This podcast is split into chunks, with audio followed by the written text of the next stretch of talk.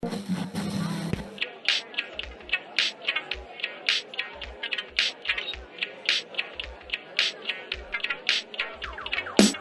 Crentes, go! Eu sou Jonathan Zimmer, um dos editores da Canetaços Produções Subversivas e estou aqui com a Tamires, que saiu do grupo do WhatsApp da família na Copa do Mundo de 2014. E lá vem eles de novo! Olha só que absurdo! Ah! Eu ia falar isso da Aline. Ela também Ai. saiu do grupo da família? Então tá, tá, bom, né? Fazer o quê? Eu sou a Tamires Palma e estou aqui com a Aline, que eu dei dicas de como ela pode sair do grupo da família sem as pessoas ficarem tão ofendidas.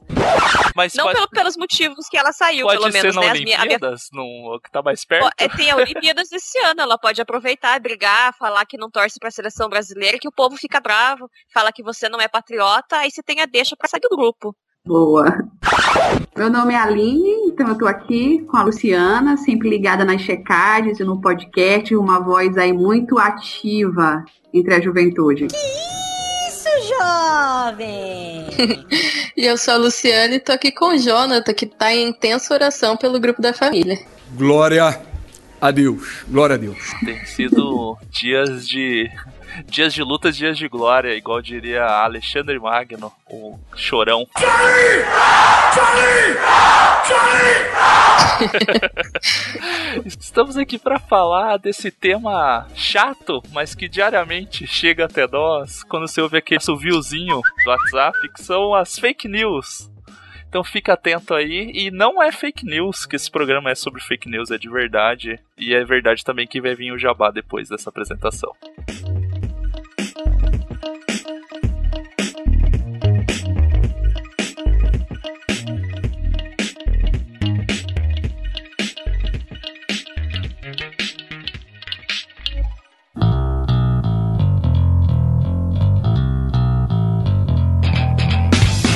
Antes de falar de fake news, temos que fazer algumas propagandas como sempre, né? Sim, sempre bom fazer propagandas e que são verdadeiras são verdade. É, é verdade esse bilhete, mas é verdade mesmo. Que assim, ó, esse é um programa legal para compartilhar com pessoas que não são habituadas com o podcast ainda. Sim, né? Manda pros amiguinhos, pros irmãos da igreja, no grupo de reunião de oração. A gente vai até falar de grupo de reunião de oração no programa depois. Mas é um programa bom, né? Você fala, não, tem uma discussão legal aí, ficou curtinho o programa, né? Isso, ele é mais curtinho que o padrão, mas tá bem Quase condensado, eu acho, assim, do que precisa ser falado. Uhum. E facilite, né? Às vezes você vai mandar Spotify, o pessoal não ouve Spotify, mas tem YouTube, tem o link do site, o arquivo ali, você sobe num drive, às vezes compartilha, faz alguma coisa, tá à vontade no site, vocês podem pegar lá. Então tem Deezer também, que às vezes vai que tem aquela tia que tem o plano da operadora tal que dá o Deezer de graça, sabe? Então você pode mandar o link do Deezer, dá aquela ajudada lá pro pessoal e é, é assim, né? É meio que uma utilidade pública porque é, é fazer o pessoal pensar sobre compartilhar sem saber o que tá lendo, sem entender, e daí é mentira, não verifica, e daí gera o caos. E a só, mentira, pelo... ment, só mentirada, que nem diria. Porque pelo sim, pelo não, preferi passar adiante. Não, pelo sim, pelo não é não. A Bíblia fala isso. Né? então, tá, tá fácil, né? Escolher nessa situação. Mas escute o programa, comente também, né? A gente fala, é o coletivo Beré que tá participando, entrem lá no site deles, contribuiu com eles, mostre o Bereia, também é legal de você divulgar para o pessoal da igreja e tudo mais. Vale a pena sim.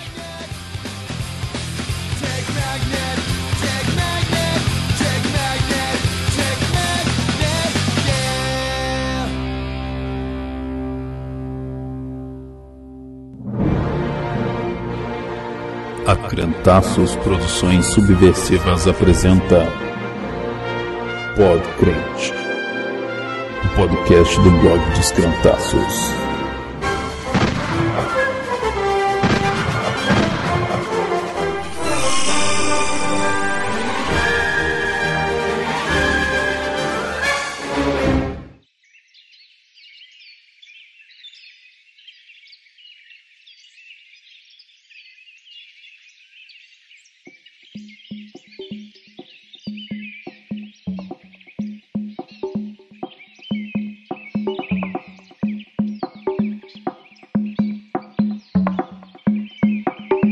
Pode Crente de número 87 hoje para falar sobre fake news e também para falar sobre o coletivo Bereia, que faz um trabalho muito massa que vocês vão conhecer ao longo do programa tratando desse assunto. Não que eles produzam fake news, pelo contrário, eles combatem as fake news. E para conversar com a gente, além de mim e da Tamires, a gente traz duas convidadas, especialmente lá do coletivo Bereia, participando com a gente a Luciana Petersen, que a gente já teve o prazer de conhecer pessoalmente lá na, na IPIC, numa visita que ela fez em Curitiba, que é estudante de jornalismo e estagiária do coletivo Bereia e uma das fundadoras, participantes e tudo mais do Redomas também, nosso site amigo. E aí, Luciana, tudo bem? Tudo ótimo. Prazer estrear aqui nos Crentaços, que sou fã. E vamos lá combater fake news também do coletivo Bereia para conversar com a gente. A gente tem a Aline. Agora o teu sobrenome você vai ter que me ajudar para ver se eu tô pronunciando direito. É Cipaúba? Isso? Isso, exatamente. É Cipaúba, é de uma origem indígena, é diferente mesmo. e você sabe qual que é o significado? Agora deu curiosidade do teu sobrenome. Olha, eu fui atrás para saber e significa é o nome de um tronco de uma árvore. Então é a única coisa que eu sei do meu sobrenome, sei que tem aí raízes indígenas, mas mais que isso eu tô até buscando saber. Ah, que legal. E você é editora executiva, é isso? Da, do coletivo? Isso, exatamente. É, eu sou jornalista, sou teóloga também. E, na verdade, essa ideia surgiu com um grupo de comunicadores, né? Inicialmente com a Magali e a Juliana e um amigo nosso, né, Alexandre. E logo após essa ideia, eles me convidaram então para fazer essa parte mais executiva, de produção, né? A parte mais legal e mais cansativa do site. E para mim tem sido um prazer, assim, estar é, tá ao lado dessas, dessas pessoas maravilhosas que fazem parte do coletivo. Ah, legal. E a ideia de falar nesse podcast, a gente resolveu gravar sobre fake news. Desde que a gente conheceu o coletivo Bereia, a gente se entusiasmou para trazer elas aqui para falar sobre o que o coletivo faz, a proposta deles. Mas a gente achou que é interessante trazer como tema central a fake news para depois desenvolver para o trabalho do coletivo, porque é um problema da nossa sociedade, né?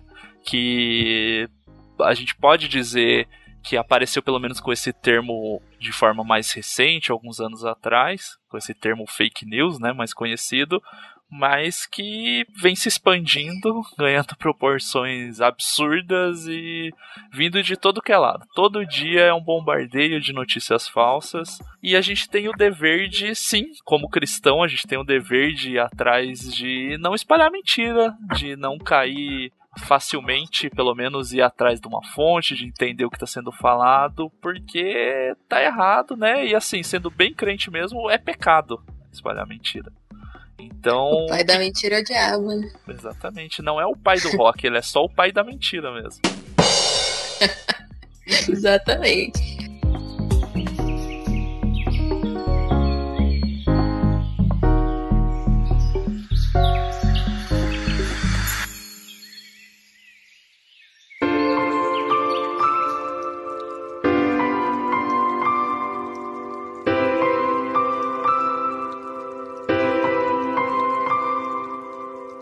Vocês podem dizer pra gente ali o que, que dá para explicar melhor sobre o que é o fake news? Que todo mundo fala bastante. Fake news, de uma forma bem simples, significa então as notícias falsas, né? Uma coisa importante da gente pontuar é que a notícia falsa, ela não é somente aquele conteúdo inteiramente falso, por exemplo, como o boato, né? Hoje, as, a maior dificuldade que eu percebo que, que a gente tem são notícias com inconclusivas, né, enganosas, que têm o teor de verdadeiro, mas no fundo são muito incompletas, acabam por nos enganar. Então acho que é essa dificuldade que a gente tem, né? Então como o brasileiro ele não, ele é muito emocional, né?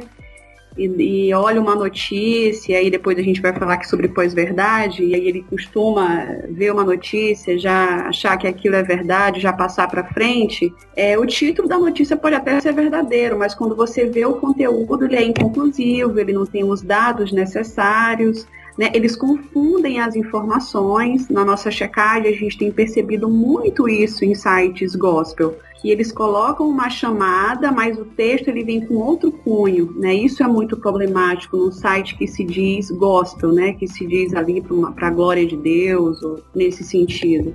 Então, é, é, acho que isso é uma coisa importante da gente pontuar. Né? Em 2017, fake news, então, foi a palavra é, do ano, né, muito por conta da, do Trump, né, em 2016. E, mais uma vez, é bom a gente falar do, do caso né, da, da, da dona de casa, a Fabiane, que morreu por conta é, dessa proliferação das fake news, né, que, que, inclusive acredito que a filha dela fez um vídeo até muito emocionada, falando para as pessoas prestarem bastante atenção na informação e assim, foi uma morte de graça, né? As pessoas acabaram por confundir e uma pessoa acabou morrendo. Então, qual o problema da fake news? É a morte. Ela mata sim. Então a gente precisa estar tá atento para isso. Esse caso que você citou é daquele que o pessoal propagou que ela era uma bruxa, alguma coisa assim? Isso, é, aconteceu lá em Guarujá, em, em 2014 que ela estava sequestrando crianças no rituais de magia negra e tal, e aí ela acabou por ser confundida com, na, com a foto de uma outra mulher e aconteceu meio que morrer de graça, né? ela foi ela... linchada, né? Isso, exatamente, foi linchada, exatamente.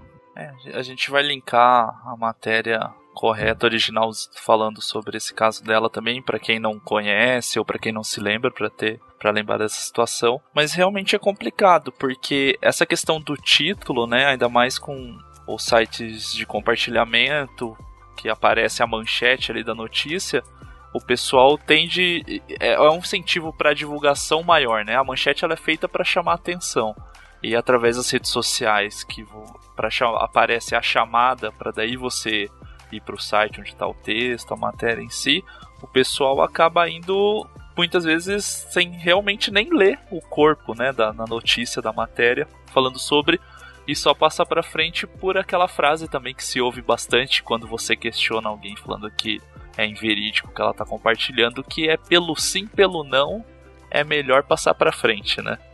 Nossa, essa frase é péssima, né? Sim, exatamente. É isso que a gente chama de pós-verdade, né? Essa era que não importa mais o que é fato mesmo, o que realmente aconteceu, né? Isso também tem muito a ver com o que a gente chama de viés de confirmação, que é a nossa tendência de é, meio que usar uma lente de confirmar sempre o que a gente acredita, né? Então a gente vai ler um site e a gente só vai concordar, só vai compartilhar as notícias que a gente gosta, é, uhum. ou as opiniões que a gente tem, né? E isso é o que a gente mais vê no Brasil hoje, né? Assim, por exemplo, nas eleições eu lembro que uma tia compartilhou aquela imagem da Manuela Dávila com uma camiseta escrito Jesus é travesti. Aí minha irmã foi lá e falou, tia, isso aí na verdade não é verdade. É, postou lá o, o fact-check, né? Mostrou uma matéria que checava que aquela camiseta nem existia e tal. Uhum. Aí a minha tia falou, não, mas essa mulher aí ela é comunista, ela é uma não sei o que, uma vadia, é tudo de errado que tem no mundo. Então, assim, não importa que a notícia não seja verdadeira, né? Importa Sim. o que ela quer acreditar sobre aquela pessoa. Uma, uma coisa importante sobre isso da pós-verdade, acho que ficou bem claro agora no desfile da Mangueira, né? Que muitas pessoas olharam, né, para aquele desfile enquanto o Jesus mesmo que a gente acredita, enquanto outros acharam que jamais a revelação de Jesus poderia estar num lugar como a Sapucaí. Então, assim, é, é, um, é um tempo de que realmente cada um tem a sua verdade e acho que uma coisa muito importante, que o crente tem uma extrema dificuldade, é de dialogar com esse diferente, né? Sim. Ah, se eu não acredito é, que o Jesus não esteve na mangueira, não vou descer goela abaixo na pessoa e dizer, não, ele estava, você não está enxergando, então tu está com escama nos olhos e tal, tal, tal.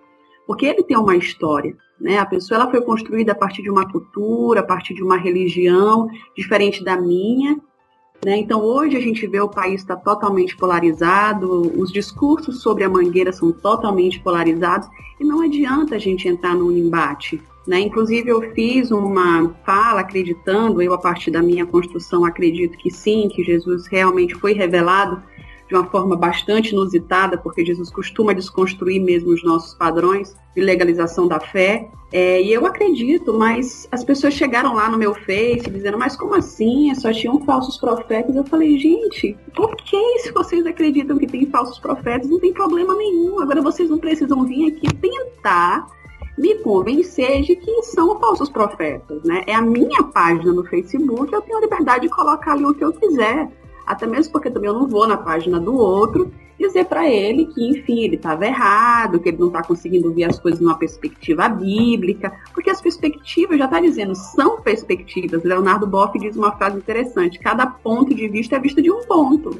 Então a gente tem extrema dificuldade de respeitar né, as pessoas e a gente costuma dizer e ah, então o outro não é tão inteligente assim, né? O outro não é tão crente assim porque ele não está vendo como a gente está vendo.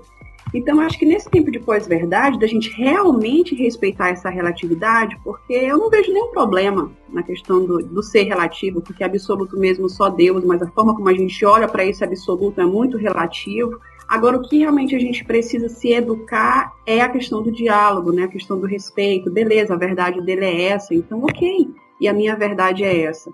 Então não tem nenhum problema da gente viver numa sociedade é, que tem essa, esse aspecto relativista, no meu ponto de vista. É que eu acho que aí a questão ela fica bem maior, né, do, do, relativismo, porque o que a gente vê muitas vezes é as pessoas arraigadas, e é, é o normal de acontecer, né, arraigada na sua própria crença, na sua própria verdade, e o problema é não conseguir ouvir, nem ouvir o outro, né, você não precisa mudar de opinião, mas pelo menos ouvir e aceitar a existência do outro que pensa diferente. Eu acho que a gente está num ponto onde a existência que discorda de mim, ela já é uma ameaça ao que eu penso, sabe? E isso que é o problema de verdade. Não é a pessoa pensar diferente. Mas se cada um se radicaliza num ponto de ver o outro como inimigo, como uma ameaça ao seu padrão de vida, aí a gente já viu trocentas vezes na história coisas que deram errado quando a gente foi para esse lado, né? Então é muito complexo. Mas eu só queria voltar na questão de que quando o Jonathan puxou das manchetes e tudo mais, aí eu acho que um pouco, claro que as pessoas são ignorantes no sentido de ignorarem as coisas quando elas só leem os títulos, mas eu acho que um pouco disso também tem que entrar uma conta e uma discussão de grandes veículos de, de comunicação que bloqueiam o acesso, né? Então você entra lá, um título super bombástico, daí você clica, então, amiguinho, faz o cadastro aqui, paga a mensalidade. Eu entendo que mudou a forma de, de comércio, de jornais e a subsistência dos jornais, e tem toda essa discussão que pode ser feita por pessoas, né, da área que são muito mais competentes do que eu. Mas pro público, o que fica, o que sobra é ler a manchete muitas vezes. E aí você criar histórias, criar coisas em cima de manchetes porque se você. O brasileiro já lê pouco em média. Se eu nem consigo ler o resto da notícia, eu crio a fantasia que eu quiser na minha cabeça, né? Então eu acho que o problema é que o lado para onde as coisas foram é um pouco isso também, sabe? É mais fácil eu falar que não é tal coisa porque ninguém vai conferir, porque você chega e bate no no paywall do site e aí como que você confere, sabe? É difícil pro brasileiro e assim, não é sendo preconceituosa, mas a gente tem um povo que tem uma, uma dificuldade de acesso à cultura no Brasil, né? O analfabetismo funcional é muito alto e tudo mais. E aí ele conseguir burlar esses mecanismos e esses sistemas para averiguar se uma notícia é verdadeira, sabe? Não justificando a propagação da notícia falsa, mas o quanto a gente não está contribuindo enquanto sociedade para que isso continue acontecendo, sabe? É, inclusive saiu uma, uma na coluna da Eliane Brum sobre essa questão do, do, golpe, do Bolsonaro e tal e tal, né? E a, realmente a matéria é fechada, né? Mas a revista Fórum fez uma análise da fala da Lilian Brum. Então, eu também acredito assim, quando a pessoa ela quer, ela, ela vai atrás, né? De um, de um de um, de um outro site que fale aquilo, que esteja aberto e tal. Sobre essa questão do, do jornalismo, é, realmente está complicado hoje, porque o impresso está perdendo né, a sua, uhum. o seu volume, inclusive para a gente também no coletivo, é, essa, essa é uma coisa que a gente tem pensado, bom, a gente precisa de novas pessoas, a gente precisa de renda, porque as pessoas não vão trabalhar voluntárias na vida, né? Então, imagina Sim. como é para uma Folha de São Paulo, para uma UOL, para a gente que é pequeno, a gente já precisa, é, só uma pessoa do coletivo é paga, no caso eu, mas por Uhum. conta da produção e tal. Mas a gente precisa, né? O The Intercept também, quer dizer, a gente tem buscado pessoas que acreditem nesse jornalismo. Infelizmente, as pessoas ainda não têm dado importância para esse, pra esse tipo de comunicação que precisa de ajuda, né? O The Intercept é um, é um que precisa, que as pessoas têm é, é, é ofertado, enfim, é ofertado não com uma linguagem bem religiosa, né? Tem, tem colaborado, né? O coletivo Beré, quem estiver ouvindo, que quiser também colaborar, estejam à vontade. Mas eu acho assim, quando a pessoa ela quer ir atrás de uma informação, ela, ela vai. Agora o que tu falaste é muito certo. A gente não é educado para isso. Então Sim. eu acho que é um trabalho muito de base, é um trabalho muito longo, é um trabalho de formiguinha. Que eu acho que não vai mudar tão cedo, sinceramente. Uhum. E até a própria a educação digital, né, em si, a gente não teve, a gente é privilegiado por ter acesso mais cedo à internet do que muita gente, mesmo tendo bastante gente que teve antes da inclusive do que a gente. Esses dias a gente conversava aqui em casa da idade que a gente acessou pela primeira vez a internet, assim. E foi bem à frente do de muita gente que a gente conhece, mas a gente sabe que várias pessoas estão tendo acesso agora, teve acesso recente com o smartphone e tal. Então, assim, ela recebe, se ela, ela imagina que seja verdade, sabe? Um amigo tá mandando. Então por que, que ele vai mandar uma mentira pra mim, né? Acaba indo por esse caminho de eu recebi a mensagem no grupo, é o grupo que fala da família ali, a minha mãe, o meu irmão que mandou, são pessoas que me querem bem, por que, que elas iriam mentir pra mim? E é assim que acaba se propagando mesmo. Sim, é isso mesmo. É, inclusive, eu estou pensando em táticas de como sair de grupo de família. Se alguém tiver alguma ideia que a gente possa sair do grupo sem ser chata, eu estou aceitando muitas propostas. Porque, Ah, gente, Sem ser chata, eu não sei. Eu saí do meu quando eu briguei pela Copa do Mundo de 2014 na minha família. Aí depois o grupo deixou de existir. Então, mas é assim, né? Não foi sem ser chata, só que depois depois passa. né, gente, porque, olha, é, é isso mesmo que você falou. É, é- é muito. inclu- inclusive, as pessoas sabem que eu trabalho com isso. E eu vou lá e eu falo. E Uhum. as pessoas, elas. A cara, essa, essa questão da pós-verdade, ela, ela tá tão intrínseca, tá tão dentro de nós, que as pessoas nem gostam. Elas não gostam de ser chamadas a atenção. Então, assim, eu já falei lá no grupo umas três vezes, não só com relação a fake news, mas com relação a piadas homofóbicas ou que diminuam a mulher e tal e tal. Então, eu tô a ponto de daqui a uma semana realmente sair do grupo, né? Mas é isso, mandam, então assim, ah, a gente ri, porque, pô, foi um, um tio que mandou, uma tia que mandou, né? Ah, foi uma corrente, ah, ela mandou, mas, cara, a gente tem que educar essas pessoas. Inclusive, eu já tive uma conversa muito séria com a minha mãe, inclusive hoje mesmo, eu acho tão bonitinho, gente. Minha mãe tem 61 anos, e ela mandou hoje pra mim, ela recebe as correntes no grupo das irmãs do ciclo de oração, e ela me manda e diz assim, filha, é verdade? Ah, Porque já é um. Olha, tua mãe já tá anos luz à frente do, do idoso brasileiro em média, né? Pois é, mas é porque eu cheguei pra ela e tive mesmo uma conversa, né? Porque, gente, no grupo do círculo de oração, só misericórdia, eu vou falar pra vocês. Então, assim, eu falo, mãe, a senhora não passe, a senhora sempre, se a senhora quiser, eu tô aqui, me fale, mas não faça isso, porque assim, assim. Agora, com quantas pessoas que eu vou poder sentar, né? Sentei porque é minha, minha Sim. mãe, que é meu pai e tal. Então, acho que as pessoas que estão perto da gente, a gente tem esse dever de conversar com ela, sentar, dialogar e explicar a importância disso. Mas os que estão ali perto, né? Não, não vão, não vão ser muitas pessoas.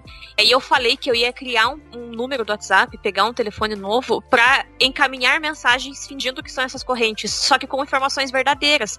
Porque a gente falar olhando o olho no olho, as pessoas ficam, não, mas estava na internet. Então, se o problema é estar na internet, eu vou encaminhar mensagens verdadeiras, porque talvez as pessoas acreditem daí, porque tem que estar no WhatsApp. Que se não tiver no WhatsApp, não é verdade. Você É. fica, ai, Senhor, me dá paciência, Pai, porque é difícil. Mas, né, não desmotivando, mas a gente concorda com o que você falou de ser. É um, o, des- o derrubar, né, o destruir é muito mais fácil do que o construir. É. Então, assim, é uma frase que se repete muito em várias circunstâncias diferentes aqui em casa que a gente fala. Olha, acho que não vai ser pra minha geração, mas se for pra próxima a gente já vai estar feliz de dar fruto desse tipo de trabalho, sabe? Não, não acredito que seja imediato mesmo, mas tem que ser feito, não dá pra falar. Que, que se matam e morram entre eles. Eles que lutem e a gente fica aqui só falando mal, sabe? Tweetando, zoando, porque bate na gente isso e não é, não é fácil, né? O, cristianismo exige isso da gente também. A gente vai ter que estar junto, fazendo esse trabalho mesmo de sentar, olhar no olho, tomar um café e falar que tá. Vai daí, você vai chegar em casa, a gente vai ter uma mensagem no WhatsApp da mesma pessoa que é mentira, e você vai ter que falar, olha, tal, tal, tal. E orar, e orar pelo próprio círculo de oração. E o trabalho é meio assim.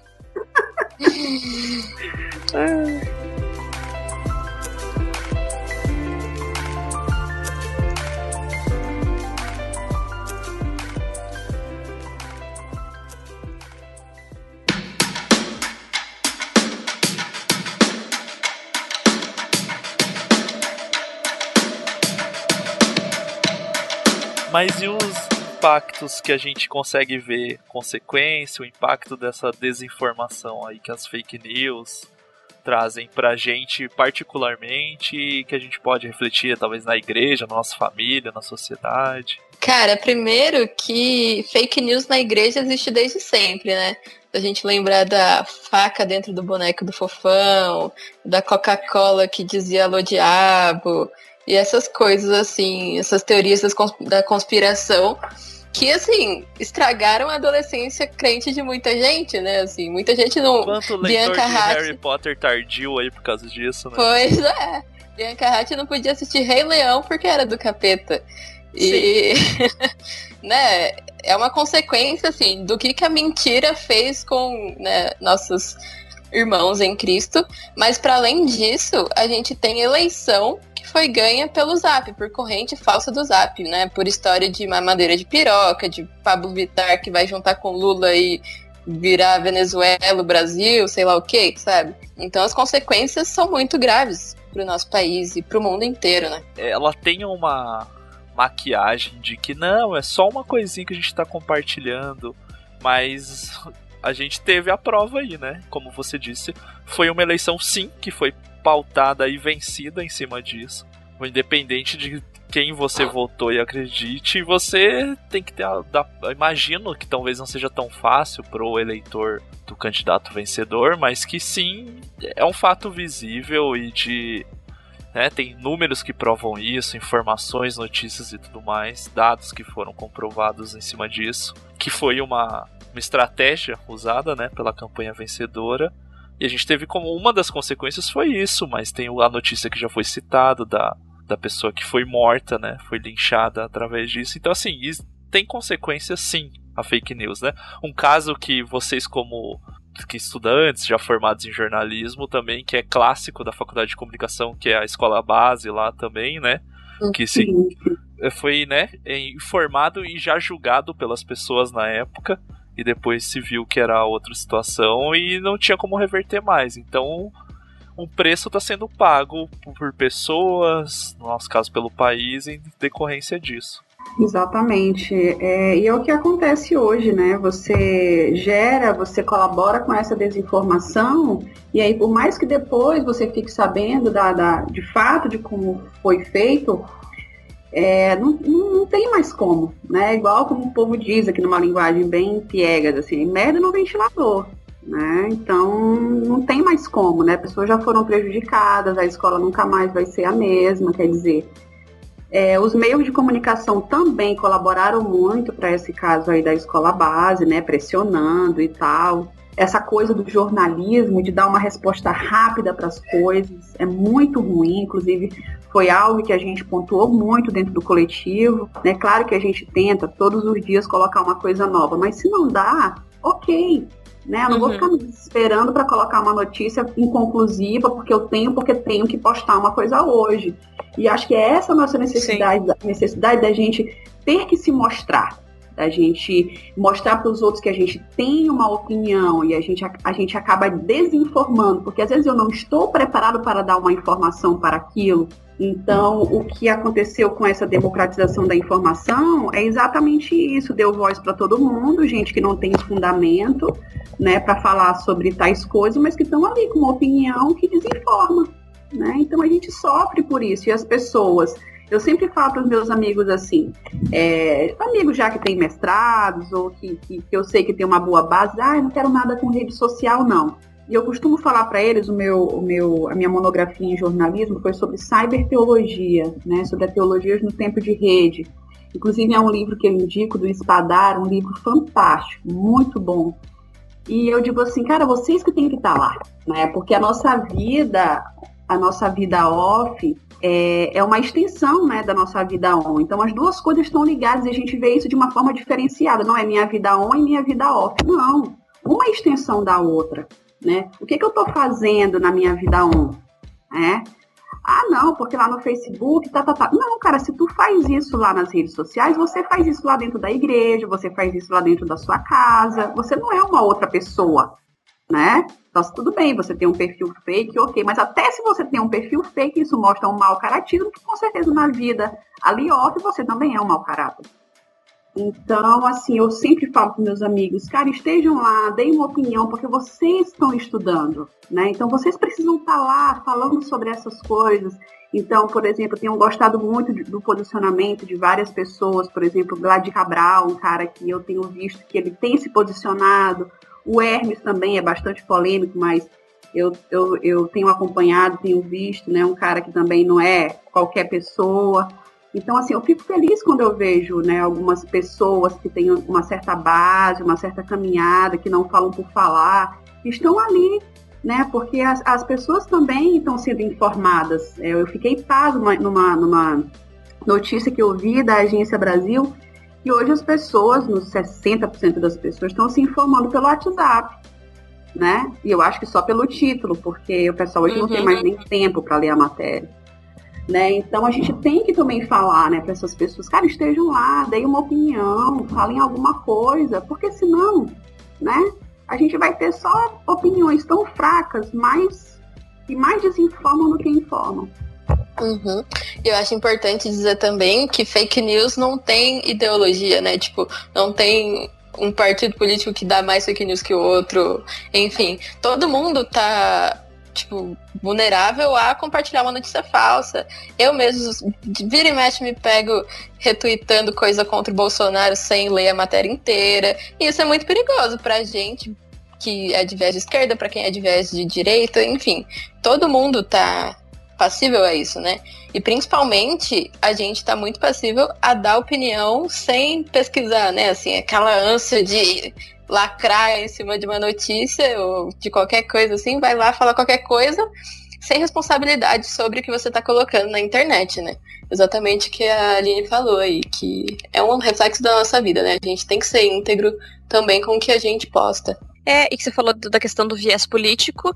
A gente sabe que quem fez uso mais intenso, né, no, nos Estados Unidos foi o Trump em 2016 e aqui no Brasil foi o PSL e o Bolsonaro, mas a gente, parece, os partidos concorrentes meio que perceberam que, ah, talvez seja esse o caminho, né? Então, uhum. a, a, pipocou muita notícia também equivocada, também mentirosa a respeito de, ah, do outro lado para tentar angariar mobilização, né? Porque querendo ou não, é isso. É igual a gente sempre coloca, sempre tem essas discussões, principalmente no Twitter, né? De não dê RT, não propague.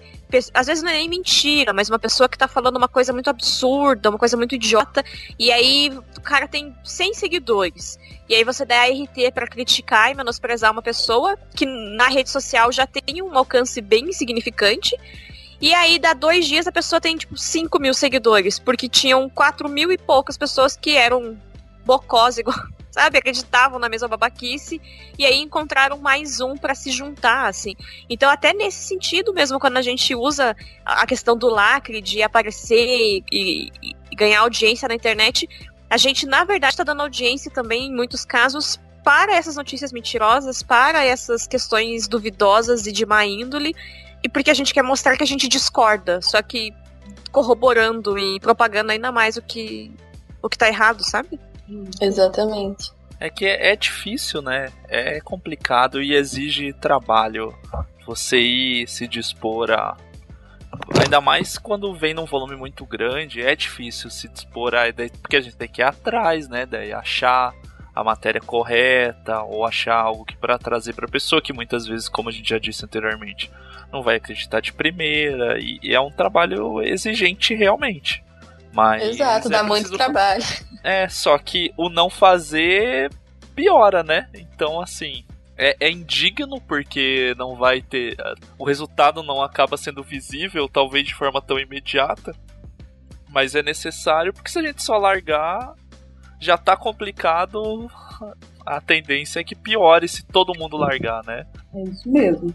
Exatamente, tem que ser uma postura ativa da gente, né? Assim, de você deliberadamente se dispor a fazer esse esforço para compartilhar coisas corretas e né, pesquisar, dar um Google pelo menos assim antes de emitir uma opinião e até ajudar o seu próximo, né? A É, ver é a parte, luz. é parte do reino, né? A gente tem que se ajudar Exato. dessa forma. Porque quando da mesma forma quando a gente estiver dando mancada, nem que não, não necessariamente disso de estar propagando alguma coisa incorreta, mas disso também, de pô, por favor, venham e falem, tá errado, não é bem assim, veja por esse lado. É assim que, que tem que funcionar, né? Porque se cada um só deixar passar, ah, o cara tá falando, só está falando bobagem ou tá compartilhando errado, ah, mas nem é um, um tio que eu gosto tanto, então eu não vou dar atenção. E deixar fica complicado, né? É indigno, mas é necessário o trabalho. Isso, eu acho que aí cabe muito uma reflexão de uma espiritualidade muito encarnada, né? Porque é, a palavra, eu, eu costumo sempre pensar em Romanos 12, né? Para a gente não, não, não se amoldem ao padrão deste mundo. Eu estou lendo aqui agora, Romanos 12, 2. Não se amoldem ao padrão deste mundo, mas transformem-se pela renovação da sua mente.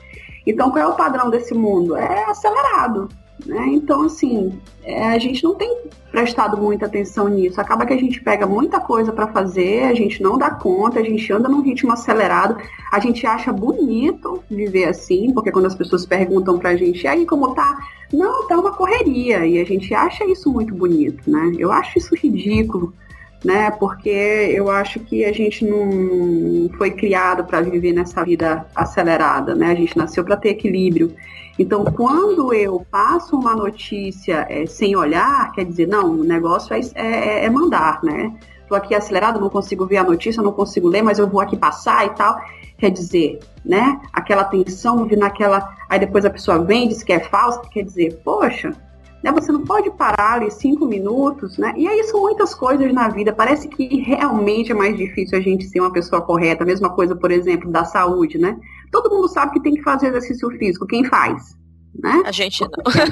Pois é, porque é mais é, é, ru- é ruim, às vezes é chato, tem gente que gosta, né? Eu acho super chato ir para uma academia, mas é necessário. Mas quem é que está colocando, quem é que, quem é que realmente separa tempo para isso? Então a gente tem que realmente pensar né, né, nessa espiritualidade do meu dia a dia. Como é que eu estou vivendo minha vida, né?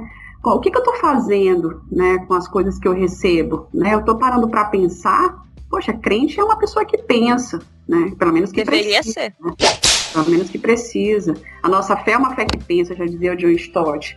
Então, acho que também as igrejas precisam abraçar mais essa causa, né? E aí trazer essa crítica mesmo para dentro da igreja, né? O que, que você está fazendo com as informações? Eu tenho tentado abrir espaços de diálogo aqui em São Luís é, sobre essa temática, inclusive até falei com uma faculdade aqui, mas poucos se interessaram em, em levar esse tema, também não vou insistir.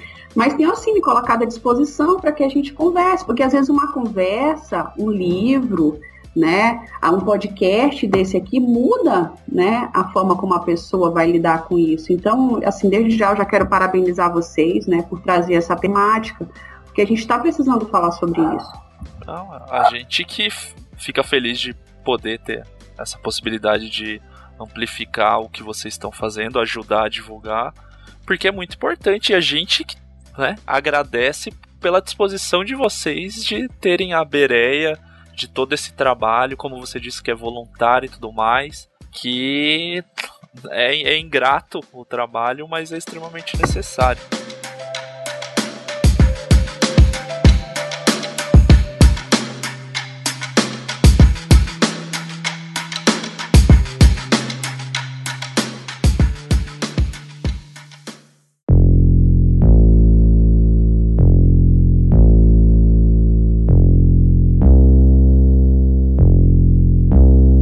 Eu tava pensando aqui, né? Tinha posto na pauta, mas eu pensei na conversa que a gente estava tendo aqui agora, é, as pessoas também não se motivam a compartilhar com um sentimento de pertencimento e de contribuição, de eu preciso compartilhar para mostrar que eu tô ligado nas notícias também e não ficar só, ser o cara que fica só quieto aqui no grupo. Olha só, eu quero, sabe, ser influente, mostrar que conhecimento. Vocês acham que tem um pouco disso também? Com certeza, eu acho. Principalmente se a gente pegar as correntes gospel, sempre tem uma clássica do pastor que foi. É, que tá. vai ser amanhã assassinado na Índia, porque ele está sendo perseguido por radicais islâmicos, não sei o que. Que esse pastor tá morrendo aí, ó, há 12 anos, amanhã hum. ele vai morrer. E eu acho que tem muito isso, né? Ah, eu, eu sou uma pessoa que ora, eu sou uma pessoa que se preocupa com os cristãos perseguidos, mas não se importa em realmente procurar esses missionários, essas agências missionárias que realmente cuidam desses missionários que estão sendo perseguidos, né? Porque existe sim perseguição no mundo a cristãos e aqui no Brasil, principalmente as religiões de matriz africana, né? É bom lembrar. Mas a gente precisa ser responsável, né? De falar a verdade, assim. Porque também não é em cima de mentiras que você vai colocar os cristãos como vítima. Sim, na maior parte dos países, né, que perseguem não estão no Ocidente. A Portas Abertas já fez a lista desse ano e tudo mais, não estão aqui perto da gente, embora tenham alguns. Existem lugares em que é mais perigoso, lugares que é menos, e não o cristão no Brasil, de maneira sistêmica, não é perseguido. Você pode ter um confronto ali, ai, que o vizinho não gosta que você é crente e ouve música alto, coisas que são de convivência, mas sistematicamente o cristão não é perseguido no Brasil, né? Até teve essa semana de novo gente discutindo se tem perseguição aos cristãos no Brasil e é não, gente, sistematicamente não tem isso. E a gente não precisa colocar que somos perseguidos para parecer que a gente faz a diferença no mundo. Porque os crentes que são perseguidos é porque eles estão lutando contra sistemas opressores, não porque eles estão pregando a Jesus apenas. Não que Jesus seja menor, mas o pregar a Jesus questiona sistemas que oprimem pessoas. É isso que Jesus fala que a gente vai ser perseguido lá na Bíblia. Não é porque a gente está no domingo cantando louvor dentro das quatro paredes da nossa igreja que faz a gente ser perseguido. E aí o crente brasileiro, ele quer ser, sabe, muitas vezes quando eu vejo e eu não tô questionando o trabalho, mas a forma como as pessoas interpretam. Tipo, o DIP e os trabalhos sobre a igreja perseguida é meio, ai, se a igreja brasileira fosse perseguida, daí a gente era crente bom de verdade. Não, gente, é o contrário. Se a gente fosse crente bom de verdade, a gente estava sendo perseguido. Vocês não entenderam a, a ordem das coisas, sabe? Exatamente.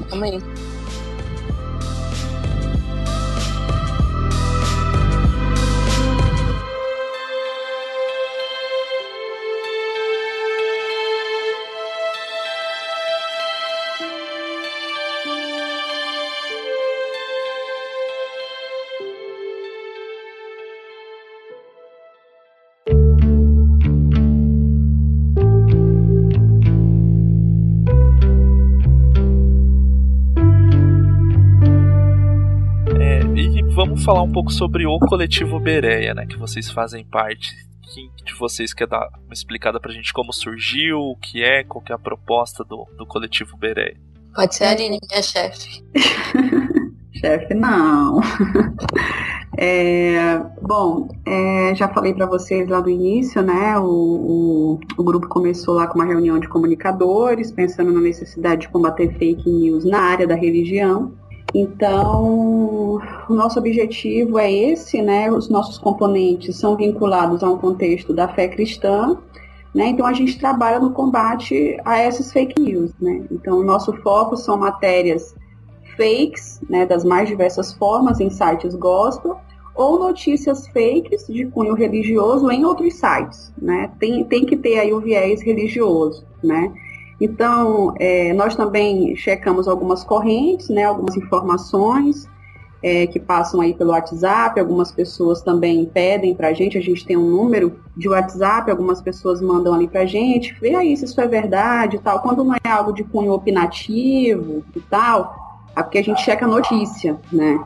Então, é, a gente vai lá para poder, então, combater essas fake news, né? Também a gente fica de olho nas lideranças evangélicas e católicas, inseridas aí no governo e nas bancadas. E o coletivo tem quanto tempo já? Quanto tempo ele existe? Ele, ele surgiu diretamente no, com a ideia do site mesmo? Então, a ideia do site é combater fake news na área da religião. Né? A gente teve início no dia. No final de outubro, né? Então a gente, a gente tem o que aí? Novembro, dezembro, janeiro, fevereiro, quatro meses, a gente está bem novinho ainda, bem recente, a gente ainda está se adaptando, né? Assim, eu, eu fico feliz porque os voluntários que entraram são pessoas que têm entendido a proposta, né? E têm se doado de forma voluntária. Então, a gente também tem a Magali, que é uma pessoa, uma doutora em comunicação, né, uma pessoa que tem, assim, é, feito um trabalho muito bom, é colunista também lá da, da Carta Capital, tem também ajudado todos nós, inclusive, eu sempre fui uma grande fã da Magali, para mim estar tá ao lado dela é muito bom. Então, assim, apesar do, das pessoas serem voluntárias, ganham, talvez não financeiramente, mas ganham muito por, por estar tá perto de pessoas, por exemplo, como a Magali, né? Que tem acrescentado muito no nosso grupo também, a gente de WhatsApp, a gente sempre troca ali grandes ideias, né, do, do, que, do que a gente pode checar, do que está surgindo aí. Por exemplo, ontem eu, hoje eu coloquei lá no grupo sobre um evento que teve em, Goiânia, acredito, com 18 mil jovens, né, dizendo que beleza, que o Brasil é de Jesus, que o presidente é de Jesus, né, e, e as problemáticas disso, né.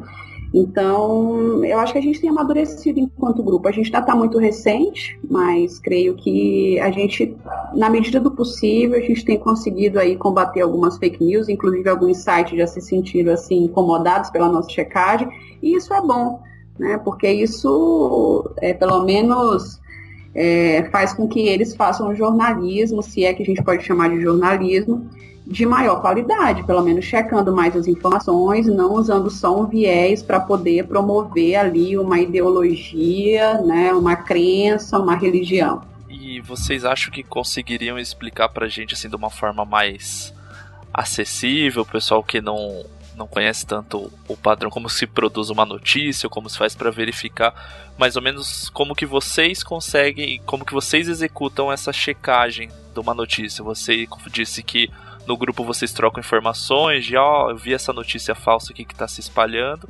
Daí a partir disso, ah, foi escolhida uma notícia X para se falar. Como que vocês fazem essa checagem para depois produzir o conteúdo que vai pro Bereia? Acho que a Luciana pode falar um pouquinho, que ela faz isso toda quinta-feira. Como é, que é então, a quinta da checagem aí? A quinta da checagem a gente pega a nossa lupa e vai surfar na internet. Eu, a gente normalmente trabalha em duplas. É, eu já trabalhei com a Aline no começo do Beré, agora eu trabalho com o Daniel. E aí toda quinta-feira a gente faz uma ronda, né? Que a gente chama de ronda, é, dentro dos portais gospel e procurando alguma notícia, vendo se alguém mandou alguma coisa no grupo que é interessante chegar, checar, alguma corrente. A gente também checa pronunciamentos e declarações de políticos e autoridades cristãs. Vocês vão usando gente... luva, tudo ganha até insalubridade, claro. alguma coisa assim. Com certeza, a gente usa nossa máscara, né? de, de espião. E vai, tipo, nadando. A gente tem, assim, o nosso protocolo, então a gente tem uma lista dos portais de notícias que a gente costuma checar, as autoridades também que a gente costuma ver o que, que eles andam falando. E aí a gente vê alguma coisa estranha, a gente pega, ah, acho que essa aqui é interessante. E a gente determina como. É, vendo quão de interesse público é essa notícia, né? Assim, é, o que chama atenção e quantas pessoas é, envolvem, né? Então, quanto mais global, melhor quanto mais pessoas de alto escalão, por exemplo, o Roberto Alvim, né, que deu a, a declaração nazista, ex-secretário é, de Cultura, que foi um mês antes, eu acho, foi uma notícia que eu chequei, agora não tenho certeza, mas acho que um mês antes, ele foi na Bola de Neve Church para receber uma oração. Um mês depois estava dando declaração nazista. Então, isso é uma notícia, né, que a gente tem que ver se é verdade mesmo e tal. Então, é assim que a gente escolhe a nossa notícia e vai vendo, assim. Então, a gente fuça nas fontes oficiais, então é, os sites do governo e os twitters pessoais, que já que é a, a fonte oficial do, do nosso presidente e seus amigos. E aí a gente também vai fazer uma contextualização, tanto buscando, por exemplo, se for sobre um personagem da política, quem é essa pessoa, qual é o histórico dele, tanto na política quanto em relação à religião, quem é esse pastor, se for o caso, que lugar ele ocupa no cenário político, no cenário religioso, às vezes com referencial bibliográfico também, né, que pode nos ajudar a entender o que está acontecendo, contato com os especialistas também. E aí no final, depois de fazer toda essa checagem, a gente vai classificar o conteúdo em algumas etiquetas que a gente costuma utilizar, que são verdadeiro, impreciso, enganoso, inconclusivo ou falso. E aí a gente manda para a Aline e ela publica. Ah, legal. Para quem tem curiosidade de como funciona, você vê que são várias etapas para antes da publicação, né? Não não é simplesmente como já foi dito anteriormente aqui, acho que foi a Luciana que disse, não é tem um viés ideológico que pauta e daí é colocado direto e tal, tal, tal. Não, é feito todo um trabalho, que nem a, a Lucina falou, é feito em dupla, tem várias equipes fazendo também. Então é, é, eu acho, particularmente, né, talvez eu seja suspeito por ser da comunicação, eu acho muito legal saber como funciona e ver que tem todo esse processo que às vezes o pessoal que, que não trabalha com comunicação ou não é do jornalismo não tem ideia de como que funciona, né, uma produção dessa. Acha que é simplesmente uma coluna de opinião ali, né, basicamente. E não é feito dessa forma, tem todo um método por trás disso. Exatamente, e é muito importante a gente falar isso, que assim, as pessoas já falaram muito, ah, vocês são um portal de esquerda, ou então, inclusive gerou um boato semana passada que nós éramos um site vinculado à Ultimato, que a Ultimato estava muito de esquerda. Então, assim, é, é, triste, gente, a gente ouvir umas coisas dessa, porque. Mas depois tem que rir, né? Porque. É, a gente ri, né? Porque Ai, é cômico. Claro que a é gente. É tragicômico, vai... né? Exatamente. Claro que a gente vai é, checar mais as coisas é, desse governo, porque o governo tá lá. Claro Sim, que a gente é vai tá. checar. É ele que está lá, então a gente vai checar de quem? Claro que a gente vai estar tá mais de olho no presidente, nas falas dele, nas, nas falas da, da ministra, na fala dos secretários. Então, claro, gente, é óbvio. Né? E como a Luciana bem, bem explicou sobre essas informações mais globais, por exemplo, sobre o Papa. Então, então gente, a gente não está fazendo uma checagem porque o Papa é de esquerda ou de direita, mas porque há uma desinformação a respeito dele, que é uma notícia de cunho mais público, mais global, né? Então, uma, uma checagem que a gente fez, estavam dizendo que o Papa cancelou a Bíblia e tal. Então a gente foi fazer uma checagem, né? Que o Papa não cancelou Bíblia nenhuma e nem propôs um novo livro. Então, é esse nosso tipo de trabalho. Agora, se as pessoas julgam ser mais de esquerda, a gente realmente não é essa uma preocupação nossa, tá, tá nos defendendo de alguma de alguma crítica e tal. Eu acho que as pessoas são livres para pensar. Agora sim, são pessoas que nem leem o que a gente, o que a gente checa, né? Nem leem os nossos textos por vezes. E falam essas desinformações sobre um, um site de checagem, né? Então, assim, Sim. a gente está disposto a dialogar, inclusive algumas pessoas já discordaram, e a gente, ok, tudo bem, não tem problema. Mas a gente tenta colaborar sim para que a gente tenha é, informações de qualidade. E o trabalho ele, ele é realmente dispendioso, porque existem checagens que a gente não consegue fazer em um dia só. Né? Por exemplo, teve uma checagem que eu demorei 10 dias para fazer, que foi da conversão do Bolsonaro, porque ele já se converteu, converteu tanto que eu demorei muito para poder checar quantas vezes ele já fez isso. Né? Uhum. Então, assim, é uma pessoa pública, é o presidente, né? Então eu tive que fazer toda uma trajetória dele, desde quando ele começou, até como foi e tal, e até hoje. Então, e aí, ele se converteu ou não? Tem essa checagem lá que a gente fez, não a partir do, de uma opinião minha que estava fazendo a checagem, mas a partir de dados, de informações, inclusive do próprio Senado e tudo. Então. O é... problema é que ele não ajuda também, né? Porque o dessa semana é que ele falou que o vídeo era de 2015, sendo que o vídeo foi gravado e fala da, da facada que ele levou em 2018, né? Então ele próprio já cria histórias mentirosas no que ele falou, gente. É uma psicodelia argumentativa que é difícil de acompanhar, gente. Está complicado, né, entender quantas vezes, né? Ele já se converteu, já aceitou Jesus lá no Rio Jordão, depois já aceitou no culto do Palácio do Planalto agora aceitou de novo no Descende, e ele, e ele continua católico, né? Nenhum problema, né? Inclusive, eu até estava dizendo para uns amigos meus que eu estou pensando seriamente em voltar a ser católica, mas é, a gente tem que checar isso aí. Peraí, que informação é essa?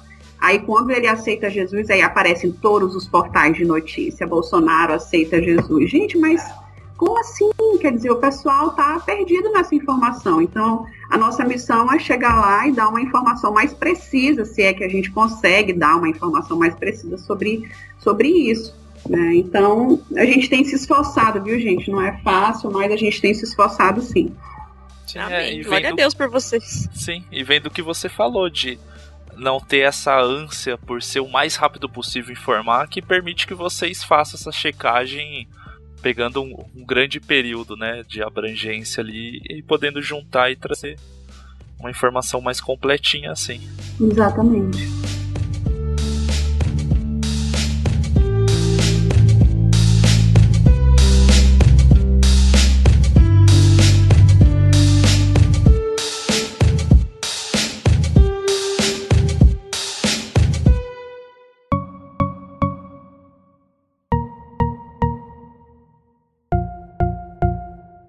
Mas o Berei, além da checagem de notícias que vocês trazem, tem outras, como que a gente pode dizer, outras sessões ali no site, né?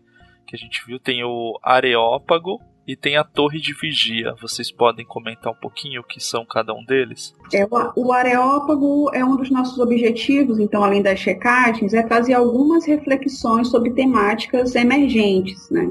Então, a gente convida algumas pessoas, homens e mulheres, para falarem sobre é, conteúdo de suas respectivas áreas, né? tendo como ponto de vista, é, ponto de partida, me perdoe, a informação, né, a justiça, a dignidade humana. Então, o último texto que a gente publicou foi escrito pela professora da UFRJ, a Lilian Bauman, é, que tem o título A Democracia se faz com respeito à Constituição, né? E foi um texto muito útil né, para nossa reflexão em tempos de, de ameaça à democracia. Então a gente usa, além das checagens, né, esse espaço para a gente refletir sobre essas temáticas que, que são extremamente necessárias. Né? Então, sempre quando surge alguma coisa, por exemplo, quando surgiu a questão da abstinência, a gente tentou chamar a Valéria, a gente chamou a Valéria Vilena da EG para poder fazer um texto sobre isso. Então, a gente fica ligado aí nas informações para poder é, trazer uma reflexão que não tem esse cunho mais de checagem, mas a partir da, da área que aquela pessoa é empoderada.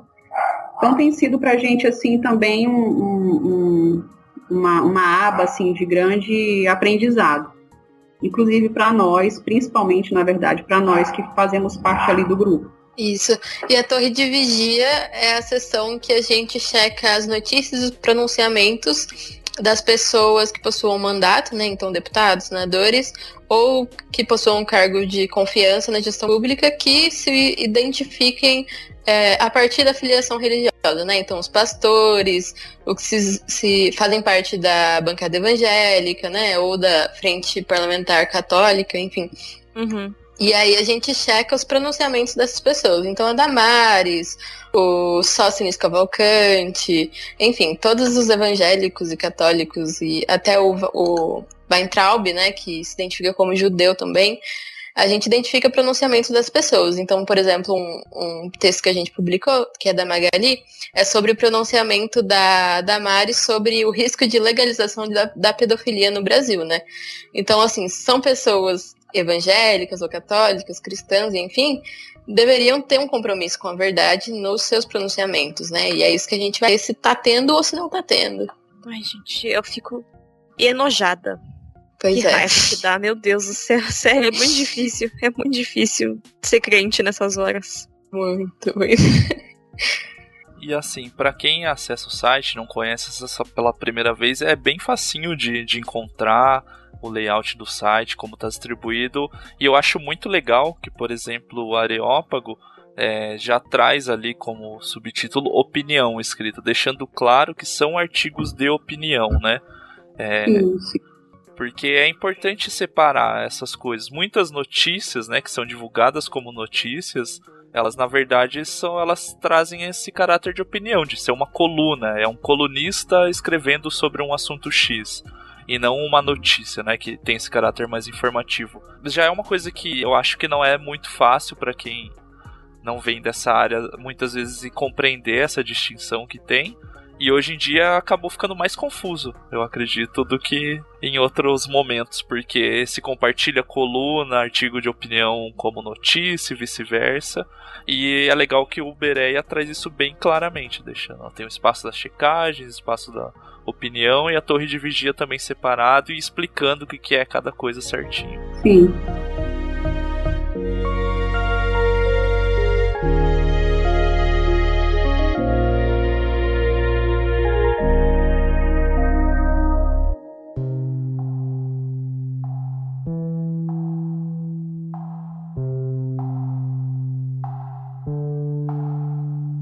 Mas trazendo, assim, dando uma ressaltada, a gente já deu uma pincelada anteriormente sobre isso, do papel do cristão.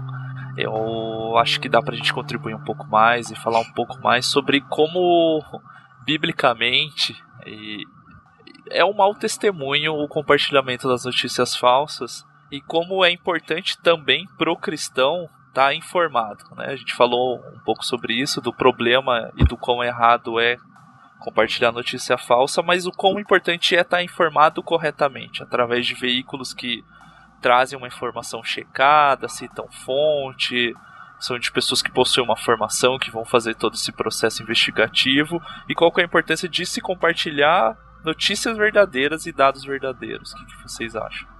Eu acho que a gente já, já falou aqui bastante sobre isso, mas eu queria pontuar aqui algo que é o nosso nome, né? Bereia, que está baseado lá em Atos 17:11, que diz que os de Bereia dedicaram-se a avaliar se tudo correspondia à verdade.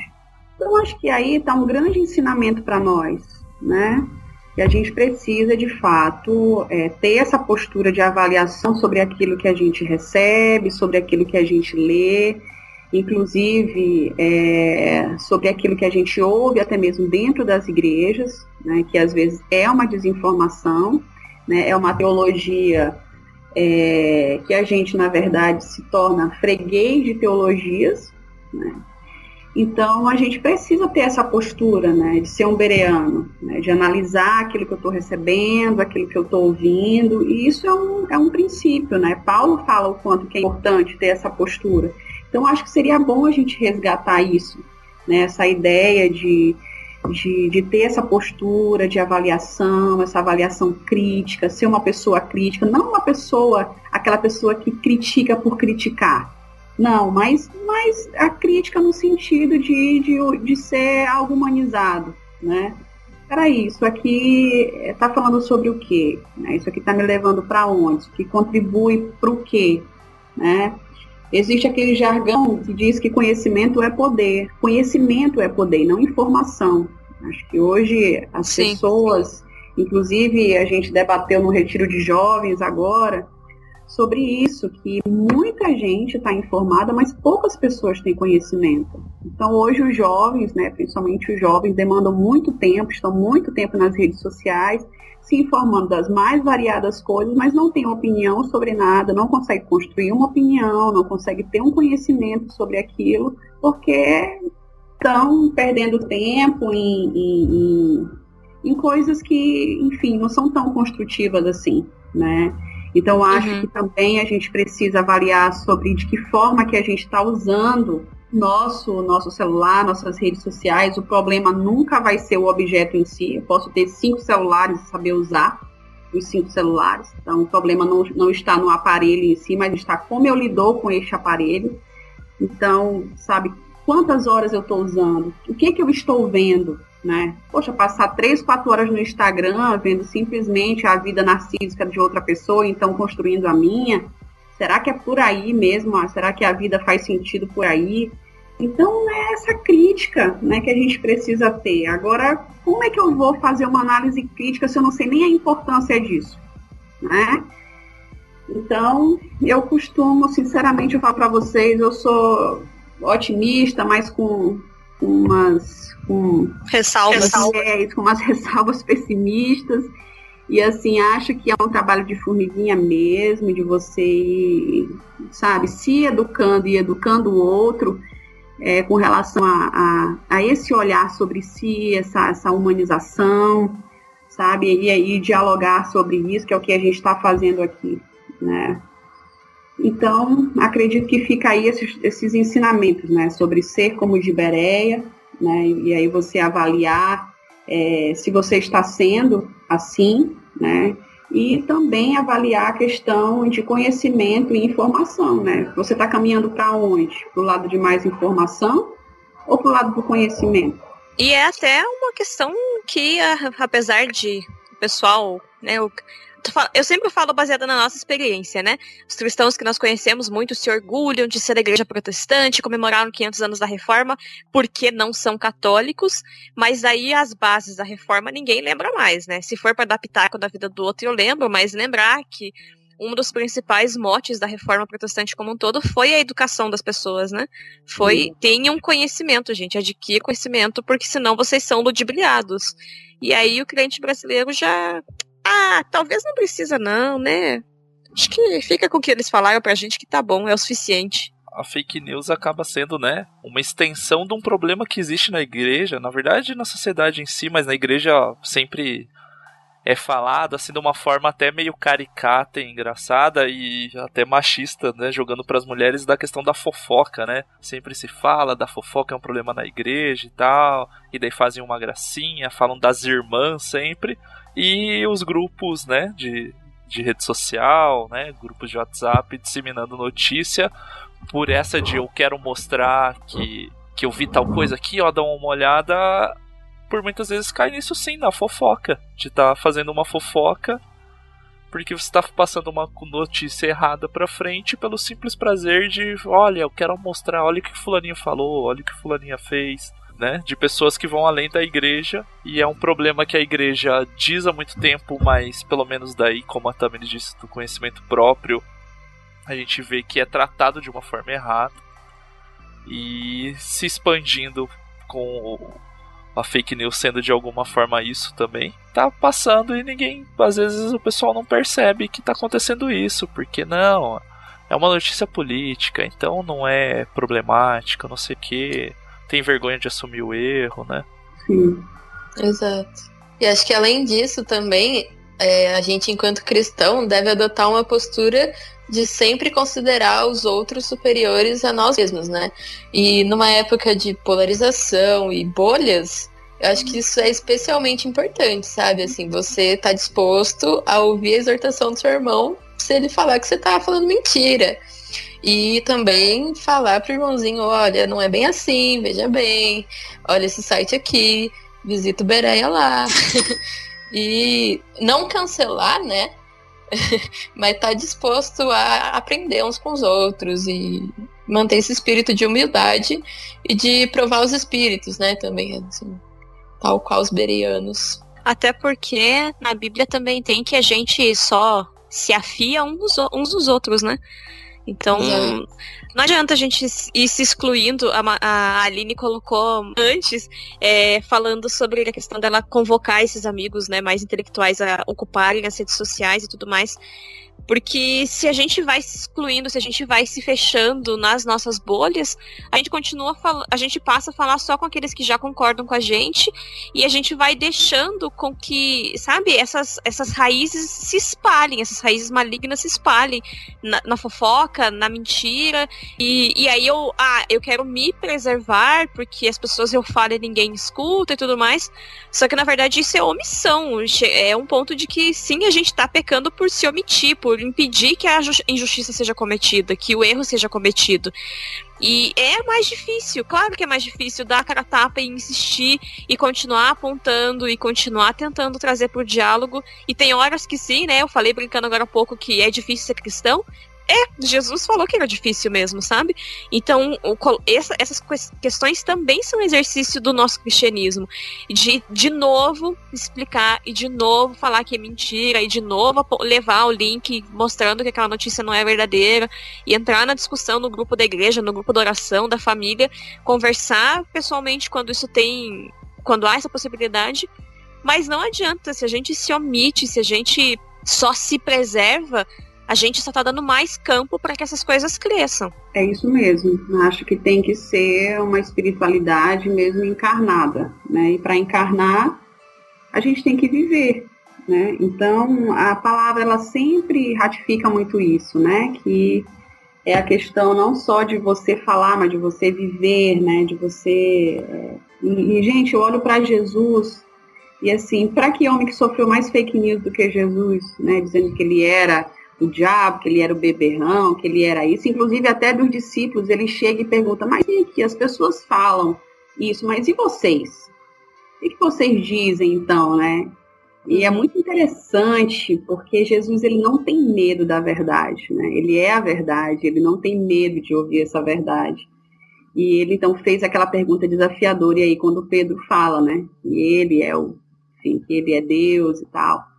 Então, então assim, o nosso desafio é, é, é, é sempre esse e sinceramente, gente, eu acho que é, esse caminho é um caminho marginal, né? Que a gente tenta, é, como é que eu posso dizer, a gente tenta é, fazer com que mais pessoas né, tenham esse olhar crítico e tal, e a gente tenta ao máximo, como tu falaste aí, eu tento falar com os meus amigos, alguns realmente se fecham em bolhas, outros realmente não gostam e tal, mas eu acho que é um caminho muito marginal, nunca vai ser um caminho tão hegemônico assim, nunca foi e acho que nunca vai ser.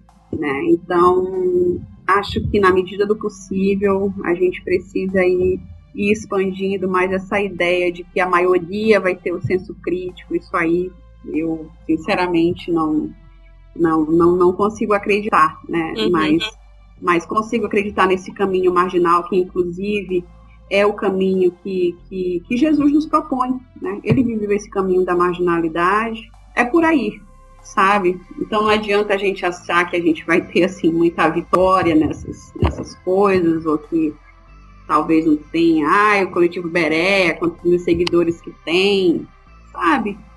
Acho que vão ser poucas pessoas mesmo, né? Acho que não vão ser tantas pessoas assim, não. Mas é, é fazer essa, essa diferença, né? Pra, na, naquilo que a gente pode, tentando expandir na medida do possível mas eu acredito muito nessa, nessa, nesse caminho assim mais da marginalidade mesmo, sem se propor assim, tão hegemônico assim. E é um caminho ativo, que nem a gente falou de, de vocês falaram de participativo, de chamar junto, de conversar, mas é um caminho de oração também, de orar não só pelas pessoas, pelas outras pessoas, mas pela gente mesmo, porque como a gente disse ao longo do programa, é difícil às vezes segurar a ira, segurar a raiva de ver compartilhamento de notícia falsa, é difícil segurar, conter os ânimos na hora de conversar com uma pessoa, mas é, é orar pedindo para isso mesmo, para o Espírito Santo, para que Deus ajude a, a se controlar e buscar trazer esse conhecimento, né, para quem tem só a informação, não de uma forma de se colocar como superior, mas para trazer ajudar a pessoa a compreender o que ela tá lendo, o que ela tá se informando. E é difícil, como foi dito, mas eu acho que, que precisa de muita oração mesmo, porque né, a gente, como pecador, fica, fica tentado ali a, a, só, a só ter raiva ou ajudar tendo raiva também, que daí tá pela motivação errada. E não é fácil, mas é, é um caminho a ser trilhado, essa marginalidade. Exatamente. O, o, o Henry Nouwen, ele, ele fala muito que a oração ela é vida, né? Eu acredito muito, né, que a oração ela é vida. Ela o teu andar diário, é, você acorda, você almoça, você está o tempo inteiro em oração, né? E quando você então estabelece essa vida de oração, então você você vive então essa humanidade de Cristo em você né? Que aí você sempre vai estar tá se convencendo de que você precisa viver as posturas de Cristo na sua vida, por mais que seja muito difícil, né? Claro, mas é essa aceitação de Jesus diária, né? Em todas as manhãs, enquanto as misericórdias dele se renovam, a gente aceitar Jesus de novo e de novo e de novo. E assim, quem convence mesmo, eu tenho colocado muito isso no meu coração. Quem convence é o Espírito. Então, pode ser que uma conversa tua uma conversa minha, as pessoas não estejam com o coração aberto, mas Em outro momento, o Espírito Santo vai abrir o coração daquela pessoa ou o nosso mesmo para compreender alguma coisa que a gente não está compreendendo. Né? Então, essa sensibilidade ao espírito, né? de, de também, como falou a Luciana, de, de ver os outros superiores, que essa eu acho que numa sociedade narcisista, acho que essa é a maior dificuldade que a gente tem.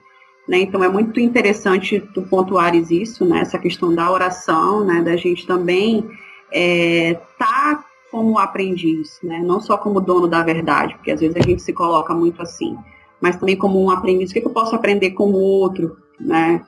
É com o outro que eu não concordo, né? E, e, e realmente estabelecer essa espiritualidade encarnada, essa, essa vida de oração, que é, é essa teoria e prática, né? Essa junção, né? Então é isso, gente. É o desafio que fica para nós mesmo e é essa aceitação diária. E esse é o desafio. E que Deus nos ajude, nos dê sabedoria, né? E que nos atraia para essa para esse olhar de Cristo. Sim.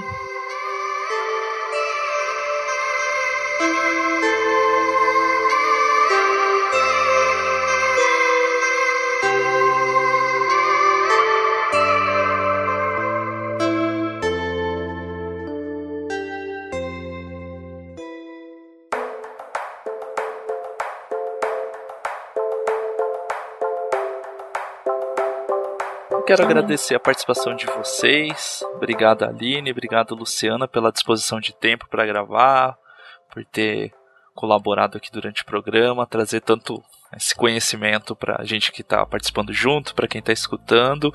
Agradecer também pelo trabalho, principalmente pelo trabalho de vocês com a Bereia, que através de vocês se estende a todos os outros que colaboram, que a gente pode estar tá orando por vocês, colaborando, é, acreditar espaço aberto para quando vocês precisarem divulgar alguma coisa.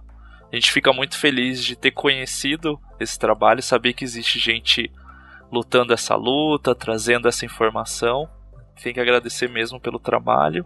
E não sei se vocês quiserem colaborar com mais alguma coisa, tem mais algum apontamento, sintam-se à vontade. É, eu quero agradecer pela oportunidade, é, fico realmente muito feliz. É, quero estender mesmo também essa gratidão a todas as pessoas que fazem parte do BEREC, sem as pessoas não aconteceria pela disposição mesmo de coração de cada um, a Luciana aqui representando então é, todo esse, esse, voluntariado, né, e acho muito bacana isso, é, de, de entender esse propósito, né.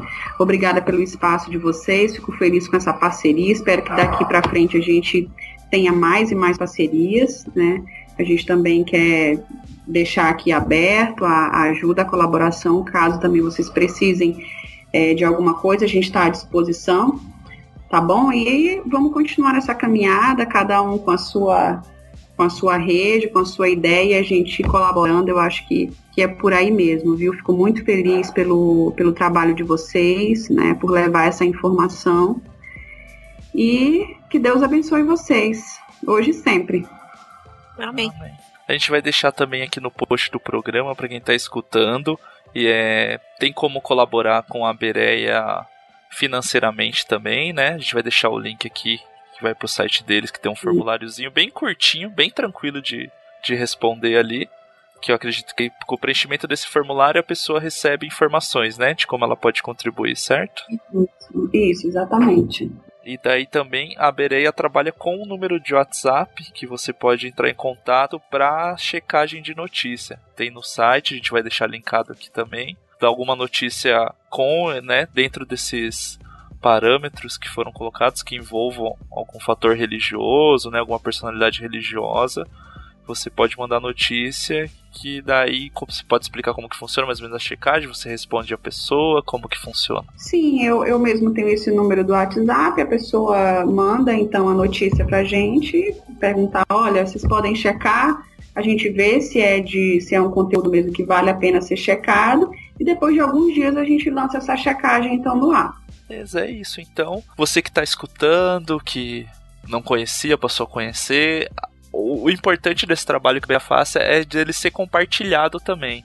Então, é um site que você pode entrar para procurar, né, informações, é, notícias checadas para repassar para pessoas que compartilharam a, a, notícia originalmente errada ali, desinformada.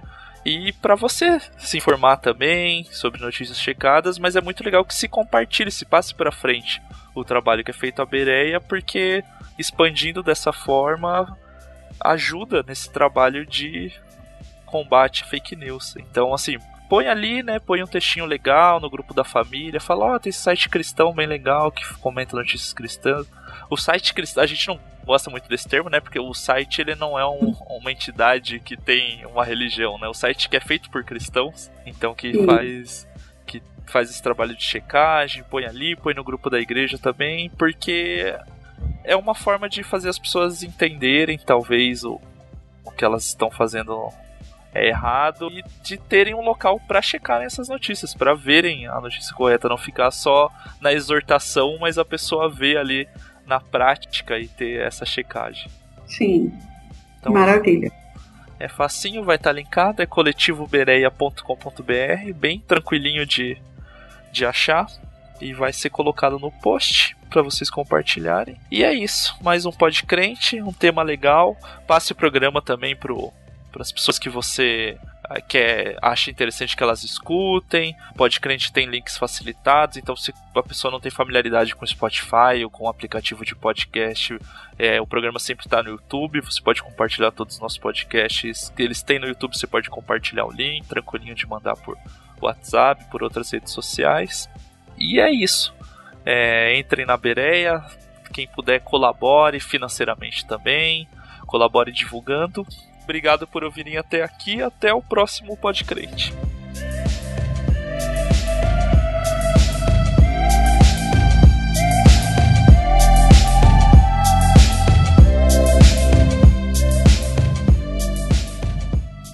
Mamãe! É Deus, mamãe!